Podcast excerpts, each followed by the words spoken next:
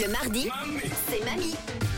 La direction Lausanne ce matin pour une recette de cuisine simple et efficace. On part euh, près de la Riponne ce matin, Camille. Oui, avec la team, on est super gourmand. Alors, on s'est dit qu'on allait vous faire découvrir la base d'une bonne cuisine, mais un peu revisitée.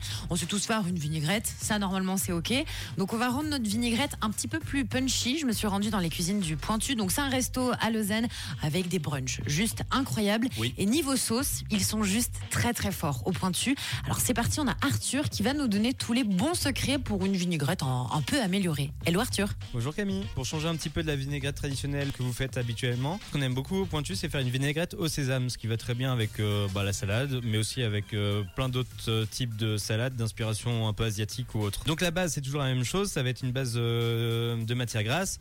Pour ça, on va mettre 3 cuillères à café d'huile de, sésame, une bonne rasade d'huile de tournesol. Faut savoir que euh, dès qu'on utilise de l'huile de sésame dans une vinaigrette, faut l'associer à une autre huile, que ce soit l'huile de tournesol ou l'huile d'olive, puisque sinon l'huile de sésame elle est tellement puissante gustativement qu'elle va prendre le dessus. Donc globalement, je vous conseille de mettre un quart d'huile de sésame et trois quarts d'huile autre, tournesol ou huile d'olive. Ok, de toute façon, après, on fait un petit peu en fonction de nos goûts. C'est-à-dire, si on estime qu'on goûte avec le bout du doigt qu'il n'y a pas assez d'huile d'olive, on rajoute jusqu'à notre convenance. Voilà. Après, il y a ouais, cette proportion de un quart, trois quarts qui est à garder euh, pour euh, avoir un équilibre des saveurs. Une fois qu'on a utilisé les matières grasses, qu'est-ce qu'on rajoute pour cette vinaigrette au sésame? Donc après avoir mis les trois cuillères à café d'huile de sésame et là une bonne rasade d'huile de tournesol, vous pouvez mettre une cuillère à café de moutarde en grains, une bonne rasade de vinaigre de riz, une cuillère à café de sucre, une cuillère à café de sirop d'érable, deux trois pincées de sel et ensuite vous faites monter le tout avec une fourchette ou un fouet. Et puis euh, faut savoir que cette vinaigrette vous pouvez la conserver facilement une ou deux semaines